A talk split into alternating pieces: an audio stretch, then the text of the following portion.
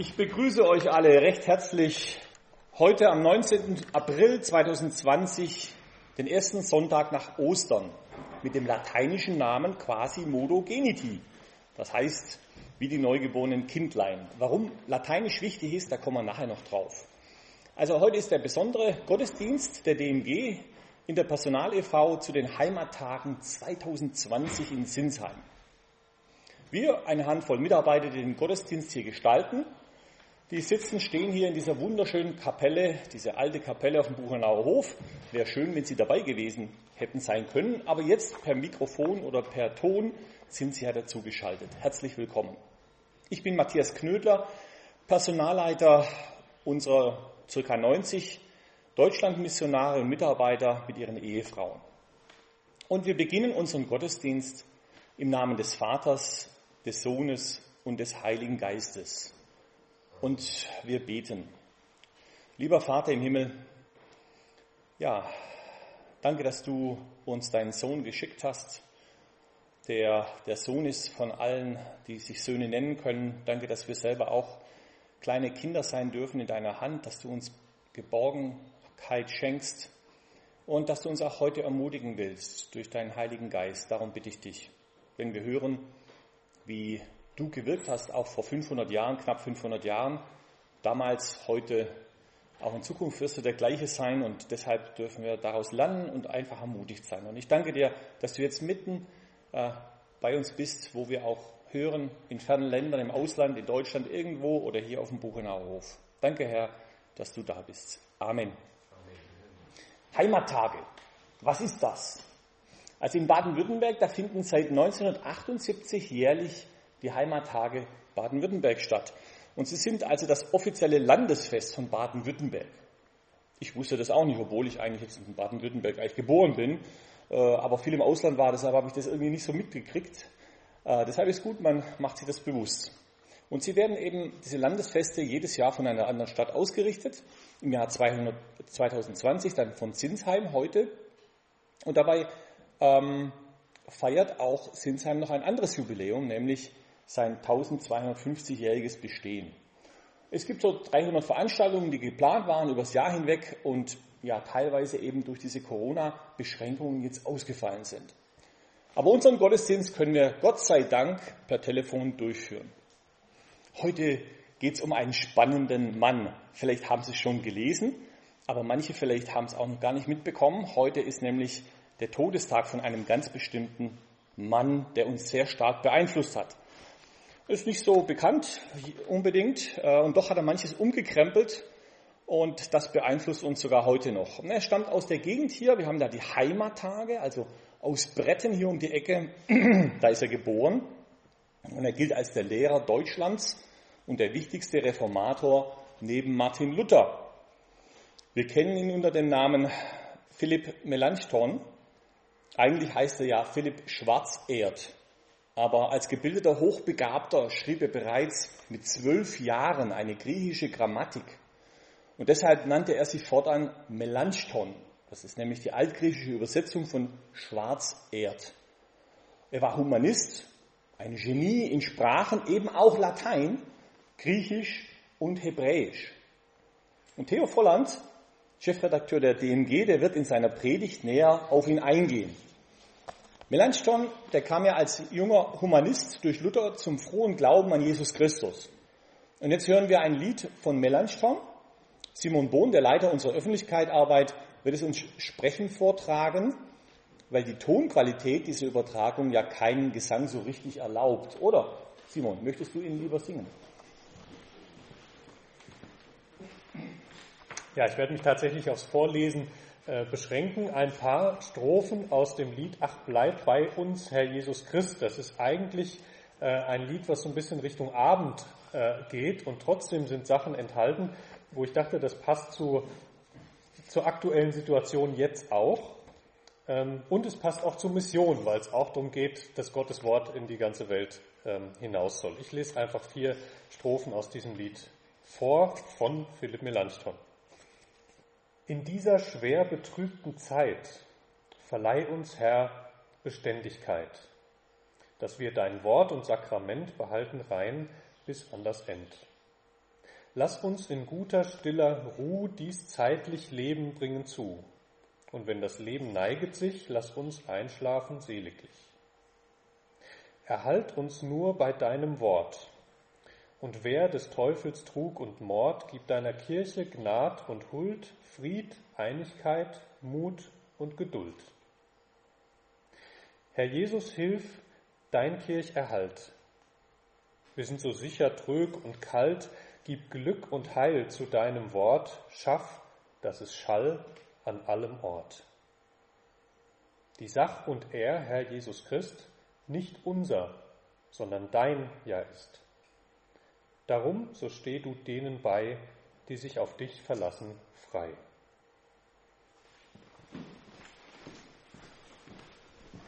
Vielen Dank. Das war doch etwas äh, holprig, etwas gewöhnungsbedürftig äh, vom Liedgesang, von, äh, von der Aufbau der Sätze her, aber das ist ja normal. Wenn einer 500 Jahre alt ist, ne, da kann man schon mal ein bisschen äh, komisch auch reden. Aber super, der Inhalt war voll gut. ja, freuen wir uns. Melanchthon hat viele seiner Lieder auf Lateinisch auch erstmal gedichtet und später wurden sie dann ins Deutsche übersetzt, auch von ihm oder von anderen. Und er hat seine Zeit sehr stark beeinflusst für Christus. Und wir beten auch, dass unsere 400 Mitarbeiter der DMG genau das tun, die Welt in ihrer Umgebung weltweit in diesen vielen Ländern, wo sie sind, auch sie stark beeinflussen, dass Menschen überhaupt etwas hören vom Glauben an Jesus Christus, verstehen lernen, was es auf sich hat mit Jesus und dass er der Retter auch für sie persönlich sein kann. Heute ist eigentlich auch der Gebetssonntag für Deutschland und deshalb wird meine Frau Martina Knödler hier einige Anliegen von Missionaren nennen, für die Andrew House und andere dann auch gleich stellvertretend, also Andrew ist unser stellvertretender Leiter, auch dann äh, gleich beten werden. Meine Frau Martina ist in der Migrantenarbeit tätig und äh, da hören wir jetzt einige Anliegen. Danke, wenn Sie dann auch bei den Gebeten innerlich mitbeten, am Telefon oder einfach zuhören, dann äh, auch mitbetend zuhören. Zurzeit treffen wir uns werktags als DMG-Missionare in Zoom, eine Videokonferenz im Internet. Wir tauschen es aus über Möglichkeiten, wie wir in diesen Wochen die Hoffnung des Evangeliums weitertragen können. Oft sind wir bunt gemischt aus vielen Teilen der Welt. Am vergangenen Donnerstag wies uns Klaus Libuda darauf hin, Heute sind alle in Mecklenburg-Vorpommern. Am Ende der gemeinsamen Zeit beteten wir füreinander. Diesmal besonders für Martin Teubert. Er hat sich als Unfallseelsorger gemeldet. Deshalb betreut er eine Familie, in der ein Jugendlicher Suizid beging. Klaus und Franzi, die Buddha, berichteten von guten Gesprächen mit Einzelnen, einer entschied sich kürzlich, an Jesus zu glauben. Andere sind sehr interessiert, mehr zu erfahren. Johann und Susanne Scharf erlebten erst einen Rückgang in der Paarberatung, die sie anbieten. Unterdessen trauen sich Paare, Ehepaar Scharf auch über das Internet zu kontaktieren. Sie brauchen viel Weisheit für die Beratungsgespräche.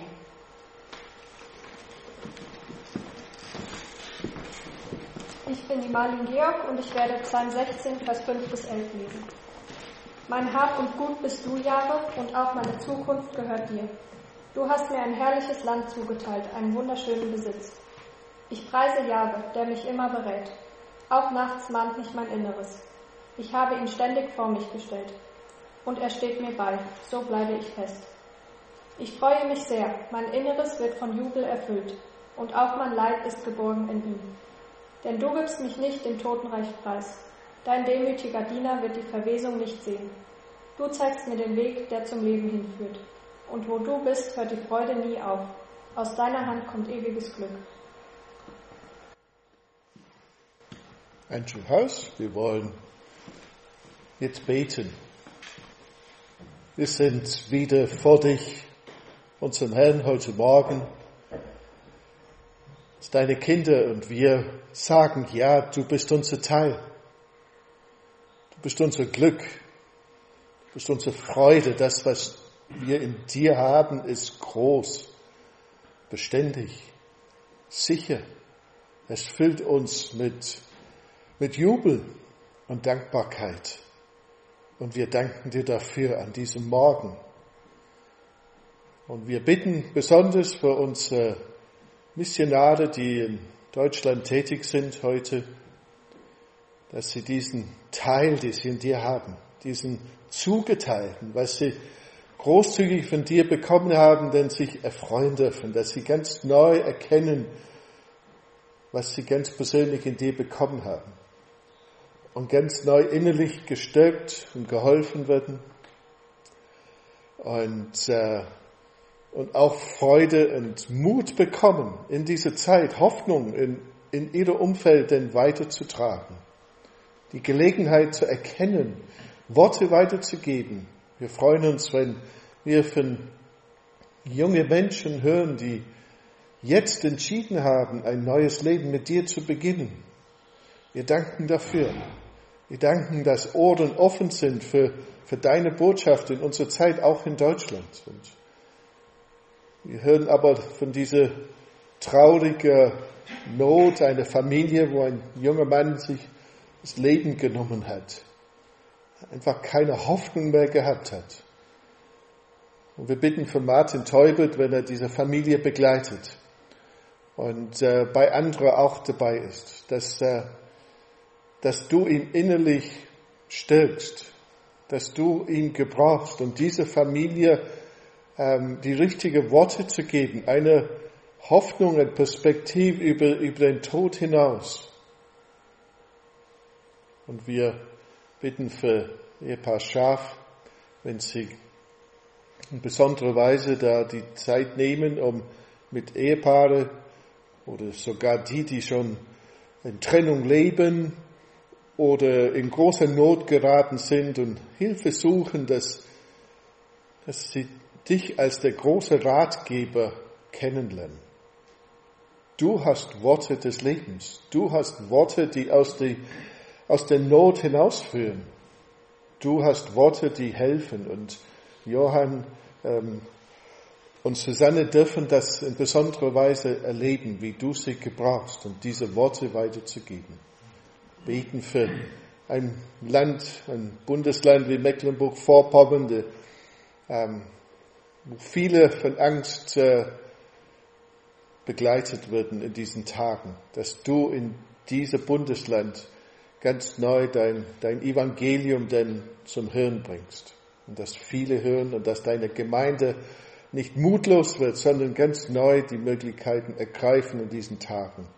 Herr, wir bitten für unser Land bitten für unsere Politiker, wir bitten für deine Gemeinde, dass wir nicht, dass wir erkennen, wo du uns in dieser Zeit gebrauchen möchtest, zu deiner Ehre.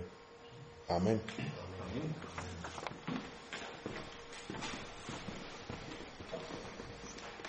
Jetzt hören wir gleich die Predigt. Elke Volland wird uns den Predigttext vorlesen. Äh, sie betreut unser Medienarchiv und ist auch sonst in vielfältiger Weise aktiv. Ecke, darf ich dich bitten, dass du den Predigttext liest und anschließend dann wird dann Theo Volland uns die Predigt halten. Ich lese aus der Hoffnung für alle, Hiob 19, die Verse 20 bis 27. Und ich, ich bin nur noch Haut und Knochen, bin mit knapper Not dem Tod entkommen. Barmherzigkeit, Habt Mitleid, meine Freunde. Gottes Hand hat mich geschlagen. Warum verfolgt ihr mich, wie Gott es tut? Habt ihr mich nicht schon genug gequält? Ach, würden doch meine Worte in einer Inschrift festgehalten, in Stein gemeißelt und mit Blei noch ausgegossen, lesbar für alle Zeiten. Doch eines weiß ich, mein Erlöser lebt. Auf dieser todgeweihten Erde spricht er das letzte Wort. Auch wenn meine Haut in Fetzen an mir hängt und mein Leib zerfressen ist, werde ich doch Gott sehen. Ja, ihn werde ich anschauen. Mit eigenen Augen werde ich ihn sehen, aber nicht als Fremden. Danach sehne ich mich von ganzem Herzen.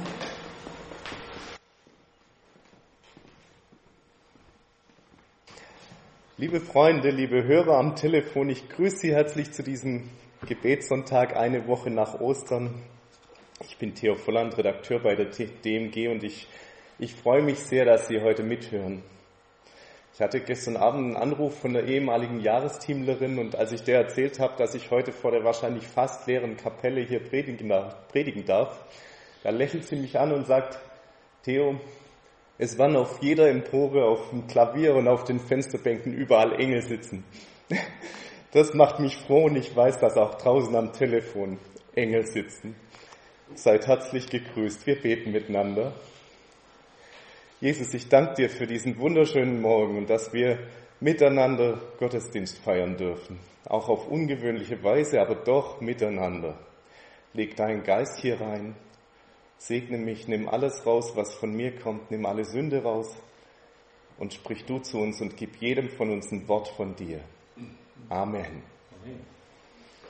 Es ist ja eine voll verrückte Zeit, in der wir leben, die Wochen um Ostern 2020 rum, wo die ganze Welt kollektiv Leid, Unsicherheit, Verlust, Angst und Trauer erlebt. Und mittendrin, mittendrin feiern wir irgendwie Ostern, Auferstehung, ich habe mich gefragt, wo in der Bibel finden Leid und Osterhoffnung zusammen? Wo in der Schrift trifft Schmerz auf Auferstehung?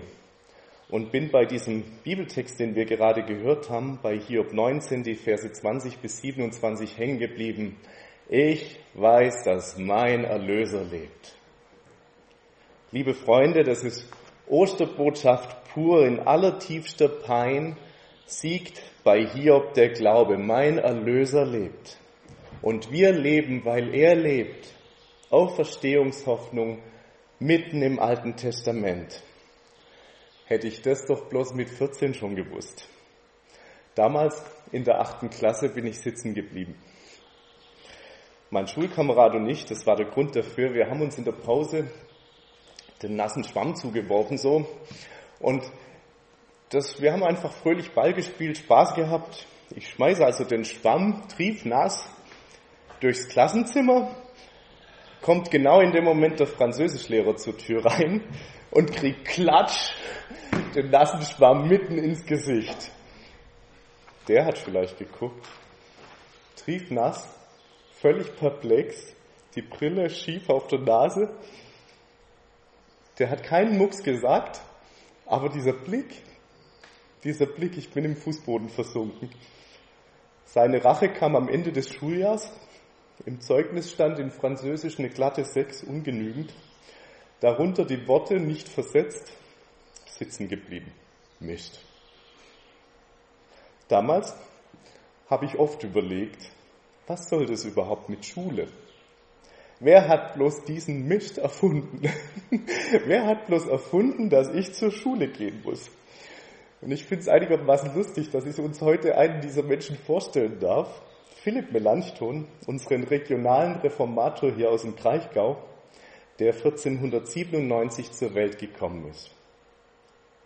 Als der geboren wurde, das war genau der richtige Moment. Amerika war gerade entdeckt, das heißt, die Welt hatte sich für die Menschen glatt gedoppelt, was für eine Horizonterweiterung. Das Papier und der Buchdruck waren gerade erfunden eine super Zeit für ein Genie, um seine neuen Ideen zu verbreiten. Und Philipp Melanchthon, der war so ein Genie.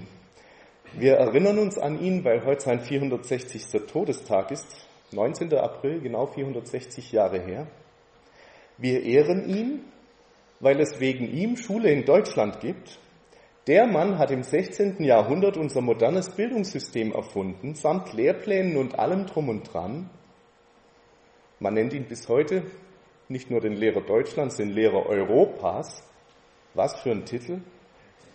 Und dieser Typ, der hat in Heidelberg und in Speyer gelebt, der wurde in Bretten geboren, 30 Kilometer von hier vom Buchenauhof entfernt. Die idyllische Fachwerkstatt Bretten. Wer da durchspaziert, das ist fast schon lustig, wie viel einem da Melanchthon begegnet. Die Fußgängerzone, da hat es ein schönes Schild dran, Melanchthonstraße. Es gibt das Kaffee Melanchthon, da kann man seinen Cappuccino trinken. Im Laden gegenüber kann man ein Viertel Melanchthonwein schlürfen. In einem Schaufenster liegt Melanchthon Marzipan aus. Ein Schild weist zum Melanchthon-Gymnasium. Schmunzeln musste ich, als ich den Melanchthon-Kleiderladen entdeckt habe. Und zwischen all dem, zwischen all dem steht die ehrwürdige neugotische Fassade, riesengroß von dem Melanchthon-Haus mit goldenen Lettern obendran, goldene Buchstaben, die evangelische Christenheit hat gestiftet. Vor 150 Jahren erbaut, prächtig, ehrfurchtheischend, ein Tempel für Melanchthon. Im Melanchthon-Haus diese Riesenstatue von Philipp Melanchthon, ein Bildnis, dessen stattlichen Reformator zeigt, also so einen Helden, standfest, abgehoben, lächelnd, stolz. So hat man sich Melanchthon 350 Jahre nach seinem Tod vorgestellt. Zu seinen Lebzeiten 1520, 30 sahen die Bilder völlig anders aus. Der Mann war schmächtig, schmal, dünn, fast schon dürr, hatte so ein Ziegenbärtchen, nicht schön, aber schlau. Melanchthon war Universalgelehrter. Der hat über alles geforscht und Bücher verfasst, was damals möglich war. Hebräisch, Theologie, Philosophie, Mathematik, Sternkunde, Medizin. Er war der junge Starwissenschaftler seiner Zeit. 400 Studenten saßen in seinen Vorlesungen, das gab es damals sonst nirgends. Kein Wunder, dass die Elite-Uni in Wittenberg auf ihn aufmerksam wurde. 1518 ist Melanchthon also nach Sachsen gezogen, da wo Martin Luther lehrte. Es war ein Kairos-Moment in der Geschichte, ein ganz besonderer Moment, denn Luther hatte gerade seine 95 Thesen an die Schlosskirche gehämmert. Melanchthon und Luther sind Freunde geworden. Ich würde sogar sagen, beste Freunde. Ich glaube, dass Melanchthon bei Luther seine Bekehrung erlebt hat. Die Biografien lassen diesen Schluss zu. Es steht zwar nicht drin, aber ab diesem Moment lehrt Melanchthon andere Dinge. Der junge Philipp hat von seinem 14 Jahren älteren Freund Martin die wichtigste Erkenntnis überhaupt mitgenommen, denke ich, nämlich wer Gott wirklich ist. Dass wir Menschen vor Gott keine Angst haben müssen. Ich denke, dass das die zentrale Entdeckung der Reformation ist. Gott zählt nicht unsere Fehler. Und für heute ganz besonders wichtig, er straft uns nicht mit Krankheit und Not. Gott straft uns nicht mit Krankheit und Not. Gott ist Liebe, er ist für uns, er gibt sein Leben für uns hin. Jesus hat uns aus diesem Teufelskreislauf von Schuld, Angst und Tod befreit. Gott ist für uns. Was für ein Blickwechsel in der Theologie. Weg vom strafenden Richter hin zur Liebe in Person zu Jesus Christus. Weg von Religion, wo der Mensch alles selber machen muss, hin zu Gottes Gnade, die alles für uns tut. Gott ist für uns. Melanchthon hat es 1530 zusammengefasst für den Reichstag in Augsburg. Das ist ganz interessant, die evangelischen Fürsten, die sich für den neuen Glauben entschieden haben, wollten wissen, was glaube ich denn eigentlich? Und dann haben sie Melanchthon gebeten, das doch mal richtig in Worte zu fassen. Und daraus kam 1530 das Augsburger Bekenntnis raus, das zentrale Dokument, was wir als Evangelische eigentlich glauben. Melanchthon hat es verfasst. Und er hat Luther beim Übersetzen der Bibel geholfen. Wussten Sie das? Wussten Sie, dass Luther die Bibel nicht alleine übersetzt hat? Luther selber erzählt uns das. Er schreibt, im Buch Hiob müden wir uns so, Magister Philipp Melanchthon und ich, dass wir in vier Tagen zuweilen kaum drei Zeilen fertigbringen konnten. Welche Steine und Klötze da gelegen haben, da haben wir schwitzen müssen. Wir verdanken sie also auch Melanchthon, die Bibel, die ich hier in der Hand habe, die Bibel in Deutsch. Zumindest das Buch Hiob weiß ich sicher, dass er es mit übersetzt hat, aber wahrscheinlich noch mehr. Die berühmten Sätze aus Hiob 1925, ich zitiere das Original von 1534, ich weiß, dass mein Erlöser lebet und er wird mich hernach aus der Erden auferwecken und ich werde in meinem Fleisch Gott sehen. Ich weiß, dass mein Erlöser lebt. Für mich ist Melanchthon ein Missionar. Der Mann zog von hier, von Süddeutschland nach Wittenberg, weil, Zitat, ich gehe um des Wortes Gottes willen, wohin mich der Herr ruft. Der wusste sich berufen und sein Ziel war, die Bibel zu verkündigen. Er sagte, lasset uns dafür Sorge tragen, dass fromme und gelehrte Diener in den Kirchen sind und dass das Wort Gottes unverfälscht erschallt in unseren Predigten und Schriften. Gottes Wort unverfälscht erschallen lassen im ganzen Land, das hat diesen Mann getrieben. Jetzt gab es da nur ein Problem. Wie sollten die Leute denn die Bibel, die neue deutsche Bibel überhaupt lesen, wenn sie nicht lesen und schreiben konnten? Die meisten damals waren Analphabeten und deshalb hat sich Melanchthon das Lehren auf die, auf, als Motivation gesetzt. Der Missionsauftrag von Jesus, lehret sie, war seine Motivation. Warum? Ich wünsche allen Kindern die Seligkeit. Darum, liebe Kinderlein, ermahne ich euch, dass ihr fleißig lernt und willig lernt. Ach, hätte ich das doch mit 14 schon gemacht. Kinder sollen lernen dürfen, damit sie begreifen, was Jesus für sie getan hat. Wie es in Sprüche 1, Vers 7 heißt, den Herrn ernst nehmen ist der Anfang aller Erkenntnis. Ich gehe mal einfach davon aus, dass jetzt hier am Telefon doch einige christliche Lehrer mit zuhören.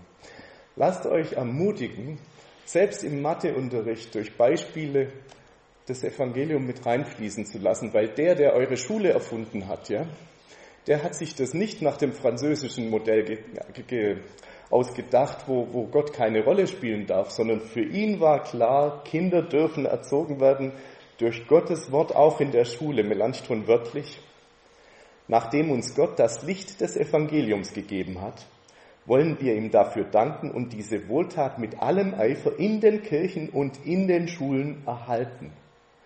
Wenn wir das Erbe Melanchthons erhalten wollen, dann gilt auch, Evangelium in den Schulen.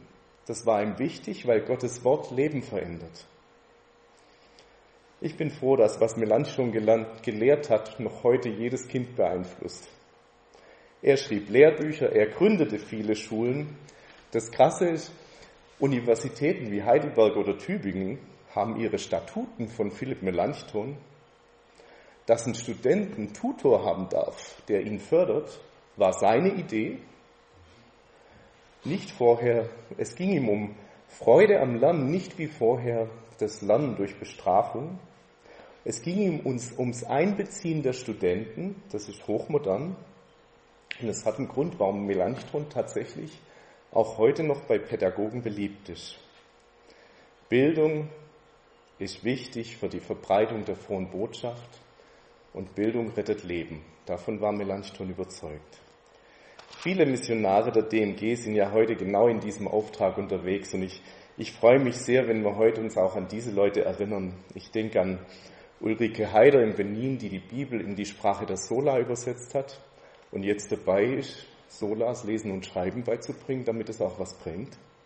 Ich denke an die vielen theologischen Lehrer unter unseren Missionaren, die auch ihren Studenten heute das Evangelium ins Herz pflanzen damit die dann selber wieder andere lehren? Die theologischen Lehrer heute brauchen besonders Gebet. Sie brauchen besonders Gebet, weil auch bei ihnen, selbst in Afrika oder Südamerika, der Unterricht ruht oder sie kreative Wege finden müssen, ihren Unterricht über Zoom oder Skype oder so zu führen. Übrigens, kleiner Kommentar am Rande, das DMG-Projekt Corona-Hilfe weltweit kommt genau solchen theologischen Lehrern zugute. Ich freue mich ganz besonders über Missionare wie die Meinhild Selbach in Frankreich, die beim Verlag Edition Klee arbeitet. Sie produziert christliche Literatur, theologische Lehrbücher, die packt die Meinhild und ihre Kollegen dann auf Tablet-PCs, hochmodern, und diese Tablet-PCs verschenken sie den Pastoren in Afrika, in Westafrika, wo man Französisch spricht. Meinhild, wenn du das gerade hier zuhörst, ich gehe mal einfach davon aus, dass du am Telefon mit dabei bist. Wir grüßen dir herzlich und wir wollen dir sagen, wir sind stolz auf dich. Oder Ehepaar Schwandner, die in einem Slum von Nairobi eine Schule gegründet haben, wo hunderte Kinder aus dem armen Viertel des ABC lernen und sie lernen Jesus kennen. Am krass wichtigsten für diese Tage, ich denke an die Anne in Südostasien, die seit gut acht Jahren Jahr für Jahr einen Jahrgang Pflegepersonal ausbildet. Unsere Anne, die hat schon, ich denke, wahrscheinlich schon über 100 Leute als Pfleger ausgebildet und ihr könnt euch vorstellen, wie die Leute gerade gefordert sind. Auch da, auch für ihre Klinik geht das Projekt Corona-Hilfe weltweit der DMG. Ausbildung, Bildung kann lebensnotwendig sein. Und Wissenschaft und, und Theologie sind keine Gegensätze. Wie schon Reformator Melanchthon sagte, die Heilkunst steht nicht im Widerspruch mit der Frömmigkeit, sie legt vielmehr mannigfaltiges Zeugnis von Gott ab, denn der Arzt sieht, dass die mit höchster Kunst erschaffene Natur mitnichten durch den Zufall entstanden ist und dass nach Gottes Willen mit Hilfe der Heilkunst viele Menschen erhalten werden. Bildung rettet Leben. Schule, Unterricht und Bildung sind Riesenprivilegien. Sie sind Geschenke Gottes, die das Leben vieler verbessern. Und es freut mich, dass ich wo mitarbeiten darf, wo das rund um die Welt getragen wird. Auch wenn ich als Teenager genervt war davon, ja. Ich bin froh, in einem Land zu leben, wo Bildung hochgehalten wird, wo ich am Ende doch Abitur machen durfte und sogar ein Stipendium geschenkt gekriegt habe. In einem Land, wo Fantasie und Wissen gefördert und gestärkt werden. Danke, Jesus, für dieses Privileg und ich bete sehr für diese Wissenschaftler, die gerade an dem Impfstoff schaffen. Irgendwie habe ich das Gefühl, dass der ausgerechnet am Ende aus dem Land Melanchthons kommen wird, dieser Impfstoff. Bei Philipp Melanchthon ist mir aber noch was anderes wichtig geworden. Er lebte ja damals in einer Zeit voller Verlust, Not und Leid. Damals zerbrach die Kirche, Sie zerbrach an der Hybris der Geistlichen. Damals haben Bauern einen blutigen Bürgerkrieg angezettelt und damals zog alle 10 bis 20 Jahre eine Pestepidemie durchs Land, bei der Tausende sterben, starben. In mancher Stadt hat die Pest die Hälfte der Bevölkerung weggerafft. Und mich fasziniert, wie die Reformatoren damals damit umgegangen sind. Mittendrin haben sie Ostern gefeiert. Mittendrin haben sie den Menschen die Bibel übersetzt. Mittendrin haben sie Hunderten die Bibel erklärt und in ihren Schriften Tausenden offen gemacht. Sie haben vielen Mut gemacht und tausenden Leuten bis heute Glauben geschenkt. Und diesen Glauben, den haben sie fröhlich verbreitet mitten in Finsternis. Ihr Glaube war, Gott ist für dich. Ihr Glaube ist, seine Gnade reicht. Gottes Gnade reicht. Du musst dir das Heil nicht irgendwie einkaufen. Ihr Glaube war, du wirst gerettet, wenn du dich Jesus Christus anvertraust, wenn du im Gebet Ja zu Jesus sagst. Diesen Glauben haben sie fröhlich weitergetragen und sie haben sich von nichts und niemand das Maul verbieten lassen. Ihr Vorbild macht Mut. Ich habe vor zehn Tagen meinen Vater verloren. Es ist schwer, sich vom, vom eigenen Papa endgültig verabschieden zu müssen. Ich habe getrauert über Ostern und am Ostersonntag bin ich alleine im Wald spazieren gegangen, sitzt auf einer Bank unter einem Baum ein älterer Herr. Der Mann war nachdenklich offen, ich habe mich zu ihm gesetzt er saß auf der Bank, ich saß regelkonform in vier Meter Abstand im Schneidersitz mitten auf dem Waldweg. Und so haben wir miteinander geredet. Er auf der Bank, ich drei Meter weg auf dem Waldweg auf dem Fußboden. Es kam zum Glück keiner vorbei, war lustig. Wir haben da geplaudert. Dann erzählt mir der Senior, dass er trauert. Früher ist er diesen Waldweg immer mit seiner Lebensgefährtin lang gegangen, bis die Lebensgefährtin, hat er erzählt, vor zwei Jahren gestorben ist. Da saßen wir uns also gegenüber, zwei Männer in Trauer. Er um seine Lebensgefährtin, die vor zwei Jahren gestorben ist, ich um meinen Papa. Müde hat mich der Senior angeguckt, Tränen in den Augen.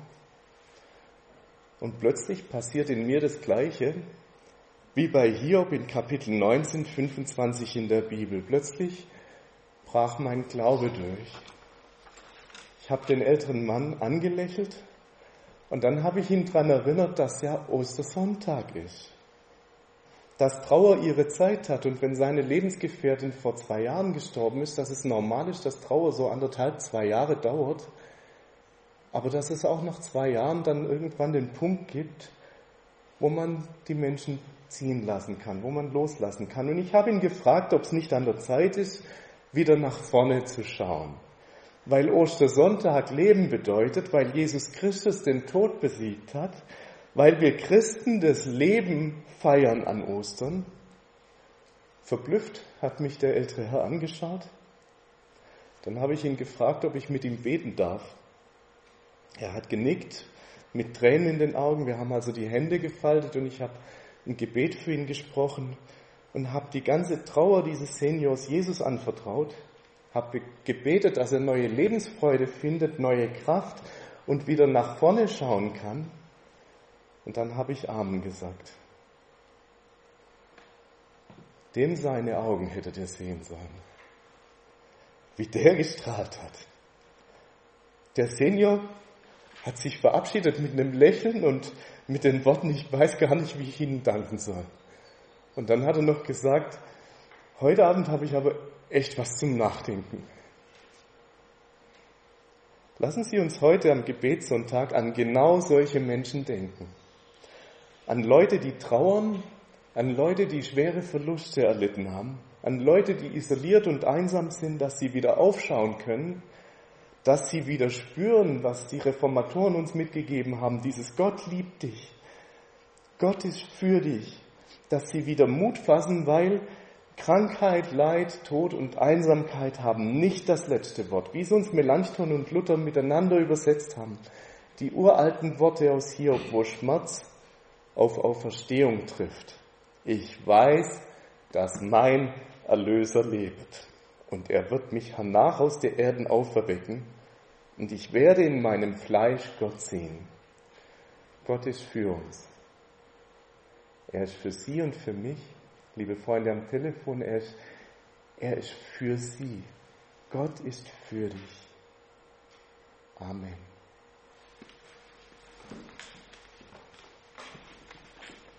Lassen Sie uns im Gebet antworten. Lieber Vater im Himmel, wir danken dir herzlich für deine Güte, für Menschen wie Melanchthon, Luther und andere, die uns wieder neu äh, ausgegraben haben, was dein Wort uns sagt, wer du wirklich bist. Ein liebender Gott, ein Gott, der für uns ist, ein Gott der ja, Auferstehung, der Gewissheit auch der Auferstehung schenkt. Wir danken dir, Herr Jesus, dass du vom Tod auferstanden bist und den Tod bezwungen hast. Und wir bitten dich, Vater im Himmel, auch für die, die jetzt einsam sind, alleine eingesperrt, zu Hause bei sich. Leute, die Menschen, die trauern, wie wir es gerade gehört haben, die gar nicht alleine rauskommen aus dieser Trauer, dass du sie herausführst, ihnen Menschen schenkst, die ihnen diese Hoffnung vermitteln können. Wir bitten dich für die Kranken, dass du Heilung schenkst für die Politiker, für die Regierung, dass du ihnen Weisheit gibst, Herr, in dieser Phase, wo alle sich vortasten müssen, dass du Gnade schenkst und Einheit. Und auch den Ärzten doch Gesundheit, dass sie sich nicht so anstecken äh, und ausfallen und selber äh, krank werden. Ja, und wir bitten dich auch ganz konkret für diejenigen, die jetzt in dieser Not zu dir finden, die merken, äh, dass sie selber das Leben nicht in der Hand haben, dass du ganz besonders dich ihnen zuwendest und dich ihnen offenbarst und zeigst, dass du ein lebendiger Gott bist, der ganz konkret antwortet. Wir bitten dich für uns selber auch, Herr, dass du uns immer wieder Gnade schenkst, dass wir unseren Hochmut auch verabschieden, dass wir dir die Ehre geben, dass wir diese Gedankenlosigkeit, mit der wir oft unterwegs sind, dass du sie wegnimmst, Herr, und Klarheit schenkst, wer alles und was alles äh, um uns herum ist. Wir bitten dich für äh, uns selber, auch für diejenigen, die, die immer noch unter dem Machbarkeitswahn äh, leiden, Herr, dass du ihnen das wegnimmst und sie erkennen lässt, dass du der Einzige bist, der alles in der Hand hat. Und deshalb kommen wir auch jetzt zu dir und bitten dich ganz herzlich, Vater im Himmel, nimm diese Coronavirus weg, radier du ihn aus aus der Erde her und schenk, dass wir neu aufatmen können. Erbarm du dich über uns, handle mit uns nicht nach unseren Taten, sondern nach deiner Barmherzigkeit. Wir bitten dich auch für uns selber, so wie bei Melanchthon. Nicht, wir sind nicht alle wie Melanchthon so voll genial, aber wir danken dir einfach für das, was du uns gegeben hast. Hilf uns, das auch auszubauen und, und einzusetzen für andere, für Menschen um uns herum, dass wir nicht zu klein von uns denken, sondern das, was du uns geschenkt hast, wirklich auch dankbar annehmen und einsetzen. Und jetzt wollen wir gemeinsam beten, Vater, wie dein Sohn uns gelehrt hat zu beten. Sie können gerne auch mitbeten in aller, ja, äh, wo Sie sich auch jetzt gerade befinden. Vater unser im Himmel geheiligt werde dein Name, dein Reich komme, dein Wille geschehe, wie im Himmel, so auf Erden. Unser tägliches Brot gib uns heute und vergib uns unsere Schuld, wie auch wir vergeben unseren Schuldigern. Und führe uns nicht in Versuchung, sondern erlöse uns von dem Bösen denn dein ist das Reich und die Kraft und die Herrlichkeit in Ewigkeit. Amen. Das Mein Erlöser lebt ist ein bekanntes modernes Lied. Simon und Georg äh, wird es uns nun kurz vorsprechen. Wenn ähm, es bekannt ist, dürfen Sie auch gerne zu Hause mitsingen in den Wohnungen. Ähm, aber dabei wäre eigentlich jetzt die Geldsammlung ähm, durch die Reihen gegangen. Und deshalb, äh, wir haben noch keine SMS-Spende. Das wäre also der nächste Schritt, was wir machen könnten, dass Leute per SMS spenden können. Also deshalb weise ich darauf hin, dass wir als DMG dieses Projekt äh, P08 haben. Corona-Sonderkostenprojekt P08. Wie, äh, ja, das wäre eine schöne Sache, wenn Sie da äh, auch uns unterstützen würden, Missionaren helfen, äh, die besonderen Corona-Kosten abzufedern. Und dann freuen wir uns auch über, über diese Überweisung P08. Vielen Dank, Simon.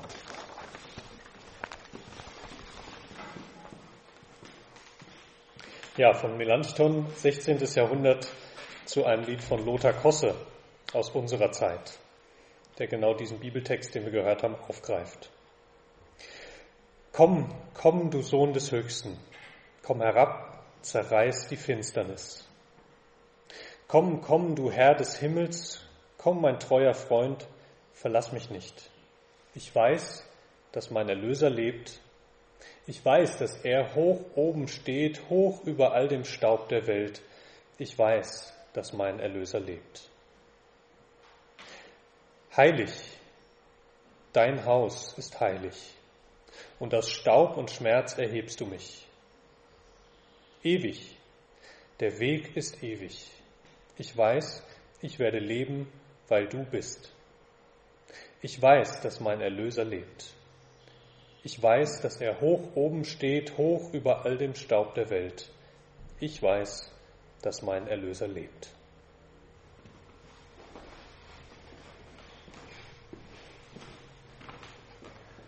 Danke, lieber Simon.